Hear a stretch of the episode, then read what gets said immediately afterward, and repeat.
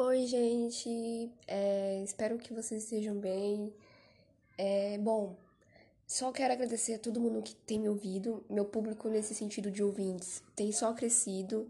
Eu fico muito feliz, muito grata por todo mundo que me ouve, por todo mundo que espera um episódio sair. É, isso não provém de mim mesma, não provém das coisas que eu falo. Eu creio que isso vai para um lado mais sobrenatural e maior. Mas eu quero muito agradecer, tá? E os mais de, eh, de, sei lá, 300 pessoas que ouvem, me ouvem. É engraçado porque eu criei o meu podcast esse ano, e não foi nem no começo do ano, acho que foi, deve ter sido março, maio, março.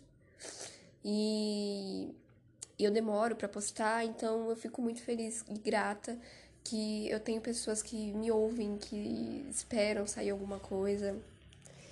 É, eu sempre tive um, uh, um, uma sensibilidade muito grande quando tá rolando algum assunto sobre estupro, quando acontecem coisas assim que acontecem todos os dias, mas eu sempre tive uma sensibilidade muito grande, principalmente com crianças, para esse lado. E eu acho que um dos casos que eu mais fiquei uh, não chocada, mas aquilo me tocou de um jeito diferente.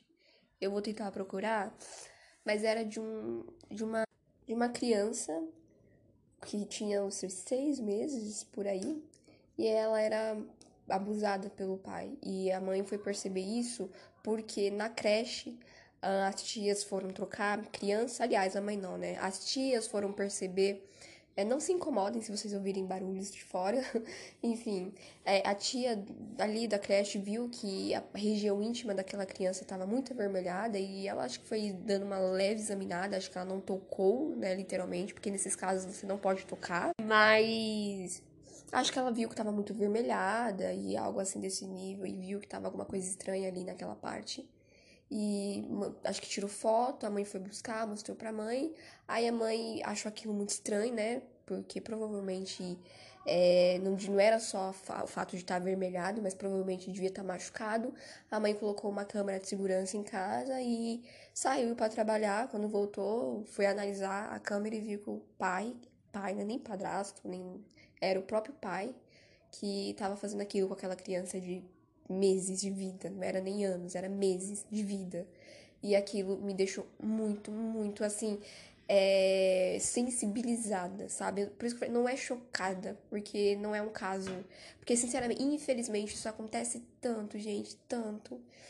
Mas a gente não pode perder isso. A gente não pode perder essa indignação só porque acontece, muitas vezes. E eu quero comentar também que Nesse, nas últimas duas vezes que eu tive que sair de ônibus, gente, eu tenho vivido, assim, tenho vivido, né? Como se isso acontece. Graças a Deus não acontece sempre. Mas eu imagino mulheres que têm que sair todos os dias, que minha mãe é uma mulher que tem que pegar ônibus todos os dias. Você deve ter mulheres na sua família que precisam pegar ônibus todos os dias. E eu, graças a Deus, não preciso ter que ficar pegando ônibus todos os dias. Mas quando eu pego, é, acontece sim, algumas vezes eu estar dentro do ônibus. Por exemplo, da penúltima vez que eu tive que pegar um ônibus, gente, tava lotado. Eu consegui sentar, mas tava lotado. Vocês têm noção do que é você ter que se encolher porque o cara tá tão em cima de você? Tive que dar uma leve pausa. Já perdi a minha linha de raciocínio. Mas assim, vocês têm noção do que é vocês estarem sentados no banco do ônibus e você ter que se encolher pro cara não ficar tão em cima de você? É assim, você pode falar, Mário, o que, que você pode falar? Você pode falar, senhor, você tá muito perto de mim. Ah, é sim, a gente pode falar. Só que, gente, isso é tão da personalidade de cada um. Tem mulheres que falam mesmo, minha mãe fala, minha mãe sabe. Eu me sinto tão constrangida que eu não consigo falar. É um problema muito grave, muito sério. Você tem que abrir sua boca e você tem que falar. Mas eu não julgo mulheres que não conseguem expressar nenhum sentimento nesse momento. Tudo que você quer é que aquele cara saia do ônibus ou que, sabe, a ponto, sei lá, eu já tá, cheguei a pontos de eu ficar, meu Deus, eu vou levantar. Tipo, não é, não tá na hora de eu dar um sinal, mas eu vou levantar porque eu não aguento mais. Tipo, eu tô me encolhendo muito. Da última vez, minha mãe, da penúltima vez, minha mãe, minha mãe tava comigo. Ela percebeu, ela levantou e ficou do meu lado. E mesmo assim o cara demorou. E não foi que minha mãe só simplesmente levantou e ficou do meu lado, a minha mãe fez sinais, minha mãe perguntou a hora para ele, minha mãe interagiu com ele nesse sentido para mostrar que ela era minha mãe, que ela tava ali do meu lado. Aí foi quando ele foi se afastando mais, gente. Mas foi muito, muito chato. Eu tive que me encolher para eu simplesmente não ser tocada, sabe? Não sentir nada em relação ao meu braço, ao meu ombro. E aconteceu uh, agora, um, acho que foi ontem que eu tive que pegar outro ônibus também.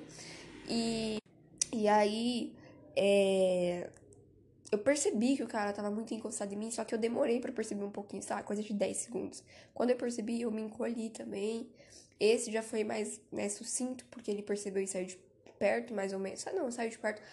E eu entendo que muitas vezes não é culpa do cara em si, às vezes o ônibus tá lotado mesmo e acontece, mas não importa se o ônibus tá lotado. Tem quantas vezes eu já não peguei ônibus lotado e o cara assim, mesmo com o ônibus lotado, fazia de tudo para não ficar muito perto, sabe? Mesmo quando as pessoas tinham que passar esbarrando e, né, consequentemente a pessoa vai muito pra frente, né, e você tá sentada, né, e eu sou baixinha, enfim.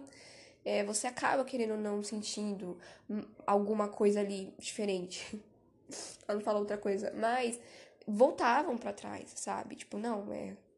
E esses não, esses dois últimos foram estranhos, mas o penúltimo para mim foi o pior, porque foi muito assim, muito é explícito a vontade que ele tava de ficar tão perto de mim. Enfim, gente, a cara dele me enojava, sabe? O olhar dele, e eu imagino, eu me coloco muito, muito, muito. Eu comecei a espirrar logo agora. Enfim, mas eu me coloco muito é, nas situações de mulheres que passam isso no ônibus e que é muito pior. Porque elas não sentem, elas não são encoxadas, elas não sentem algo por sentirem. Gente, me perdoa ficar fungando, é porque eu espirrei. Começou a me dar ataque de rinitiola agora. Enfim, é pior quando elas são uh, sujas pelo sêmen do, da, do ser humano em si, sabe? É, e quanto elas se sentem sujas, se sentem mal, voltam para casa com trauma de pegar ônibus. É... E, e, e, quanto isso é traumatizante mesmo, gente. Você tá voltando do trabalho, você tá voltando da faculdade, do colégio, tão cansada, tão acabada. Você ainda vai trabalhar, você ainda vai estudar, ainda você tem que passar por esse trauma, por esse para essa vergonha, porque querendo ou não, a vítima fica muito envergonhada. A gente sabe que não é culpa, mas ela fica muito envergonhada, traumatizada, não quer mais pegar um ônibus, não quer mais sair de casa porque se sente culpada e se sente envergonhada. É, é muito complicado, gente, é muito difícil mesmo. Se eu, que só passei por situações assim, já me sentia muito mal, muito mal. Imagina mulheres que de fato são estupradas, que de fato passam por esse abuso sexual não consentido, sabe? Às vezes, e assim, não é nem no ônibus, sabe? Tipo, o ônibus parece que tá sendo normalizado esse tipo de atos, mas o estupro real mesmo, sabe? É... Enfim, eu, eu, assim, eu tenho um, eu me coloco super no lugar das vítimas nesse sentido. Porque não importa a sua roupa, não importa com quem você. É, é, é triste você não poder andar sozinha à noite, fazer uma. Tem gente que trabalha e estuda o dia inteiro, aí quer caminhar à noite, fazer uma caminhada. Oito horas da noite você não pode estar na rua, porque é, qualquer momento pode acontecer um, um negócio desse com você, de você ser estuprada, ou você não pode andar na, sozinha, você tem que sempre estar com um animal de estimação, um cachorro, um pitbull. Tem muitas meninas que fazem vídeos assim no TikTok zoando, mas é sério esse tipo de coisas. É totalmente triste você ter que andar acompanhada porque você não pode estar na rua andando livremente. Bom, é...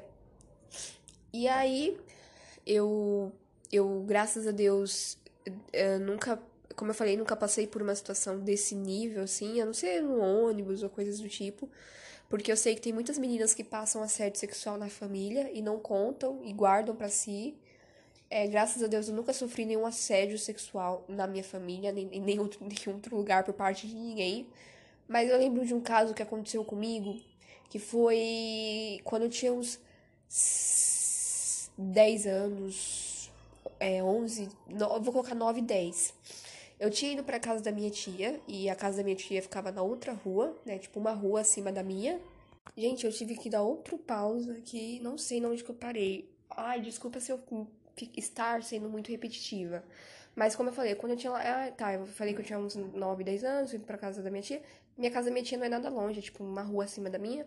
E é, eu, lá na frente. Hoje não, mas na frente da casa dela era tipo um, um terreno muito assim grande e tinha bastante mato, então assim as crianças brincavam ali, era um terreno mesmo na frente da casa dela.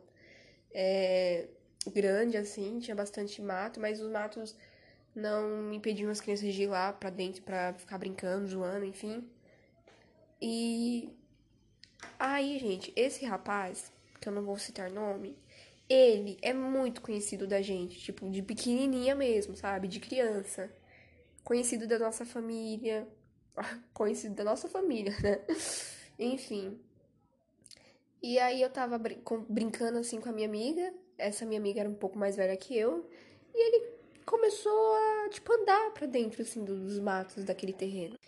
E, tipo, ele tava conversando, ele conversava com as crianças, brincava com as crianças. Aí ele começou a chamar a gente. Eu falei, não, vem cá, vou, tem um negócio aqui para mostrar para vocês.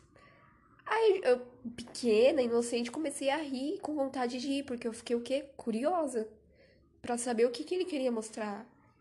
E aí ele viu que comigo era mais fácil, então ele começou a me chamar mais, ele começou a focar a atenção nele mais em mim, mas no caso era ele queria chamar nós duas para irmos. E aí ela falou, eu não, tipo, a minha amiga, né? Eu lembro até hoje que ela falou, eu não com um olhar de indignada, ela falou, eu não vou lá pra dentro, não sei o que, não sei o que. É, Deus que me livre. Eu falei, ah, então eu vou. Ela, você tá. Tipo, e o pior é que, como ele viu que eu era mais vulnerável, por ser mais inocente, ele, nossa, falou que tinha uma coisa para mostrar, que tinha não sei o que, não sei o que. Gente, o que, que um homem mais, muito mais velho tem para mostrar para uma criança de 9 anos no meio, ou melhor, para dentro, assim, não era nem no meio, era mais para dentro ainda, de um matagal. Me diz, me responde, sabe? Isso não é algo suspeito. Ali eu creio que eu tive de verdade um livramento de Deus, porque eu ia, tipo, a minha mãe não estava na rua, a minha tia, não, minha tia não estava na rua, as crianças estavam dispersas brincando, estava fazendo um, dia de sol. Então, estava propício para ninguém suspeitar de nada, porque não tinha nenhum adulto na rua. E aí, é, ela olhou assim para mim e falou: Lógico que você não vai. Ela assim e falou: Não, Mari, não vai. Me segurou pra eu não ir. Porque senão eu teria ido e sabe Deus o que poderia ter acontecido comigo, gente. Sabe Deus eu estaria aqui para contar a história.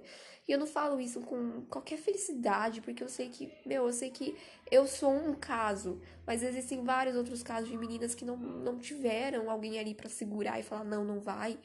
É que foram, que, enfim, e é muito estranho, ou melhor, é uma tática que eles usam do, do, uh, da curiosidade, de causar curiosidade na criança. Quanto mais curiosidade você causa, e, né, sabendo que criança é super curiosa, cai. E eu acho que é uma das iscas que pedófilos mais usam, estrupadores também. É, principalmente quando a gente tá falando de crianças, né? É o que eles mais usam, a tática mais usada é a curiosidade, causar a curiosidade na criança. E a maioria é, tem até dados que falam que a maioria dos estupros que acontecem com crianças não são de pessoas desconhecidas, são pessoas da própria família ou de amigos que estão ali no convívio, é, no círculo familiar. E aí eu tava vendo aqui uma matéria que saiu no Correio Brasiliense há 16 horas atrás, da cantora Alanis Morissette, que ela teria sofrido um estupro coletivo quando tinha 15 anos. Segundo aqui o, a, a reportagem, enfim, a revelação do abuso sexual faz parte do documentário da HBO chamado Jagger, divulgado, nem sei se está certo, divulgado nessa segunda-feira 13 no Festival Internacional de Cinema de Toronto. Gente, ignorem, ignorem, ignorem os barulhos, por favor. Senão não vou conseguir gravar nunca.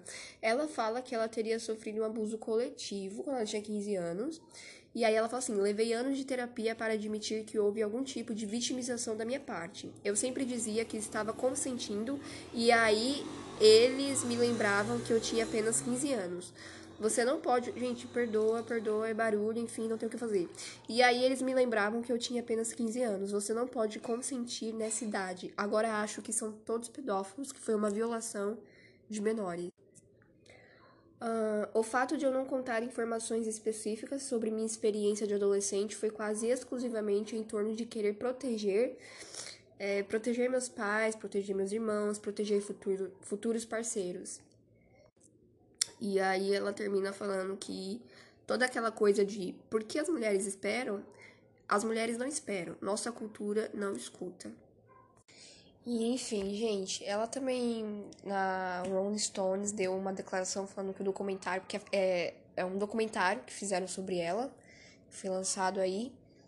E deixa eu explicar direitinho para vocês, pelo amor de Deus, que eu tô, só, tô, só tô soltando as informações. Como eu falei para você, é, é um documentário da HBO que se chama Jagged, divulgado no Festival Internacional de Cinema de Toronto, que foi no dia 13, que foi divulgado.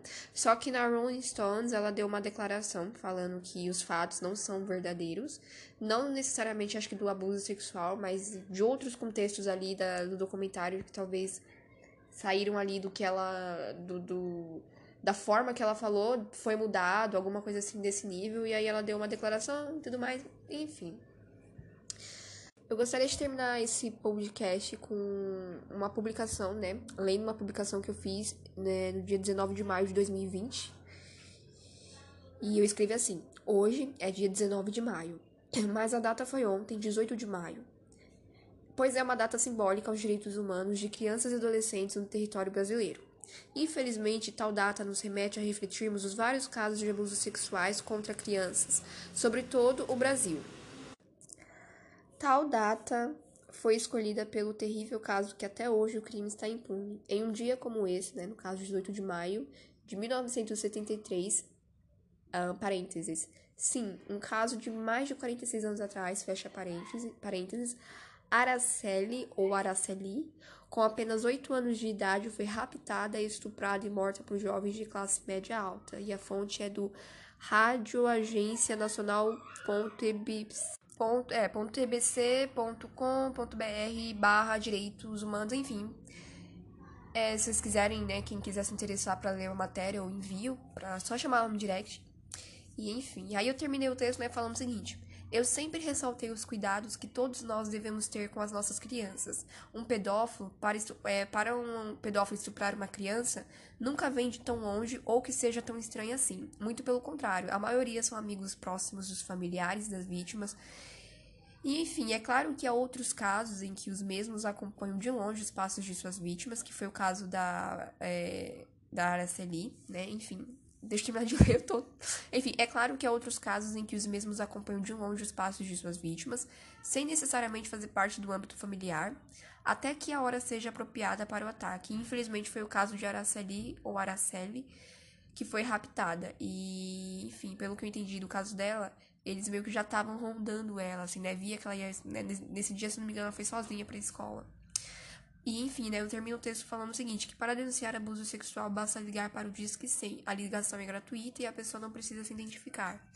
Gente, eu tenho um sobrinho de 3 anos. Isso não acontece só com meninas, obviamente, né? Também acontece com meninos, mas é claro que o caso, os, ca os casos mais de maiores números são com meninas, mas a gente sabe que também acontece abusos sexuais com crianças do sexo masculino. E eu tenho um sobrinho de 3 anos, sabe, gente? Então, por favor, fiquem de olho se vocês têm sobrinhos, filhos, sabe? Fiquem muito de olho. E também, gente, né, no dia 23 de novembro de 2018, eu também fiz esse texto pequenininho. É que são algumas fotos que estão arquivadas no Instagram. Mas eu tinha feito um post e eu falava assim: estupro é real, ele existe, ele faz vítimas de todas as idades. Não só o estupro, mas também há o assédio sexual velado de carinhos, de toques, sabe? Toques sutis, uma mão bobinha. Isso acontece até mesmo dentro de casa dos próprios pais, dos próprios tios, amigos, vizinhos, dos familiares que frequentam o lar da família. Muito cuidado quem vocês colocam na casa de vocês com crianças pequenas que não sabem falar de, ainda bem como as mais velhas. Assédio velado de carinho é mais sutil do que possamos notar. Toda atenção e cuidado é pouco se tratando de crianças e psicopatas. Gente, é real, tá? Porque geralmente, é, quando o pedófilo é, tá no convívio familiar, é muito sutil. Tipo, ele não vai pegar a criança e já era. Ele, ele usa de toques, é uma mão no cabelo, é uma mão na, no braço, sabe? Alisando assim a criança. E você acha que é só um carinho sutil, porque ah, ele é amigo da família há anos, é só um carinho sutil. E você nem imagina, sabe? Nem imagina como o cara tá. É, às vezes, sabe? Enfim. É, já tá imaginando coisa, só o fato de estar tá tocando no cabelo, tocando na mão, ali na mãozinha da criança. Então, por favor, não deixe, não deixe seus filhos, seus sobrinhos sentarem no colo de, de ai, é amigo da família. Não importa se é amigo da família, não importa, sabe? Sabe, gente, é muito, muito, muito sutil esse tipo de coisas. Então, fiquem sempre de olho e se isso já aconteceu com você, se você já. Você, aliás, se você sofre assédio, ou se já aconteceu com você, você precisa conversar sobre isso, precisa falar sobre isso. E também tem o número 100 aí, se você conhecer alguma criança que passou por isso, tem o um número de senha, é só discar, denunciar, não precisa se identificar.